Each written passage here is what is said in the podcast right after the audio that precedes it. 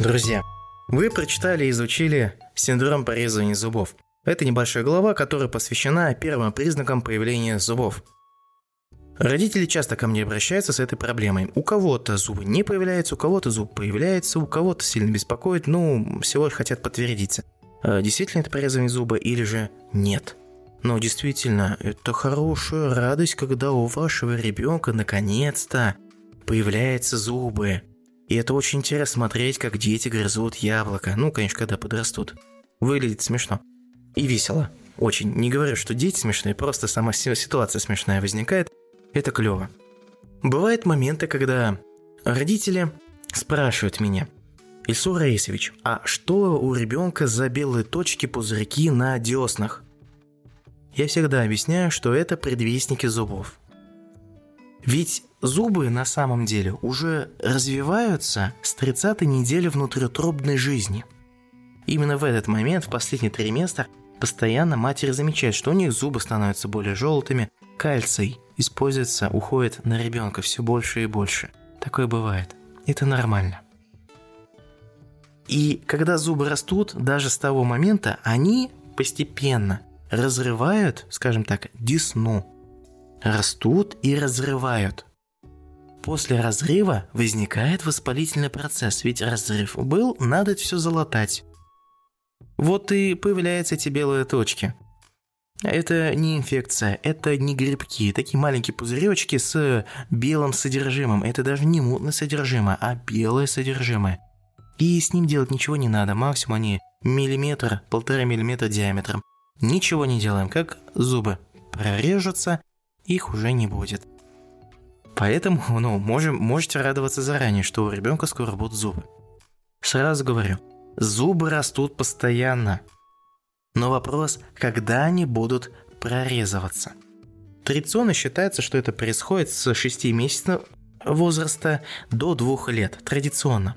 Вот у меня, например, был один случай, единственный, когда ребенок возрастом 2 месяца и 27 дней приобрел свой первый зуб. Это вот рекорд. Родители, которые будут слушать этот подкаст, если и есть эти родители с моего участка, они это подтвердят. Бывают моменты, когда жо... с порезами зубов сильно беспокоит не только детей, но и родителей. Дети сильно беспокоятся, родители не могут спать. Сразу говорю, сколько бы вы мази не использовали, абсолютно разные мази – Сколько бы представителей ко мне на прием не пытаясь пробраться и сказать, вот у нас отличная мазь, они почему-то все входят в раздел гомеопатические. И мы все равно переходим к одному и тому же. Чтобы ребенку было легче с порезом зубов, все равно используем свечки с парацетамолом, ректальные, те, которые используют для того, чтобы сбить температуру.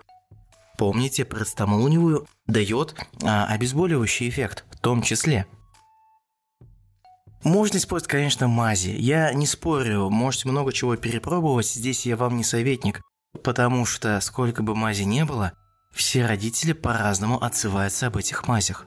Если было бы что-то хорошее и универсальное, я бы сразу рекомендовал именно эту мазь, но такую я назвать не могу. Провалились. Колгель, Дентинорм, Dental Baby провалились просто. А у кого-то есть эффект, у кого-то нет. Непонятно. Но более-менее дает эффект обычный раствор ромашки, более-менее дает эффект парацетамол, вы можете использовать его в виде суспензий либо ректальных свечек, он обезболивает, и ребенку становится хорошо. Вот и все. Вот и все.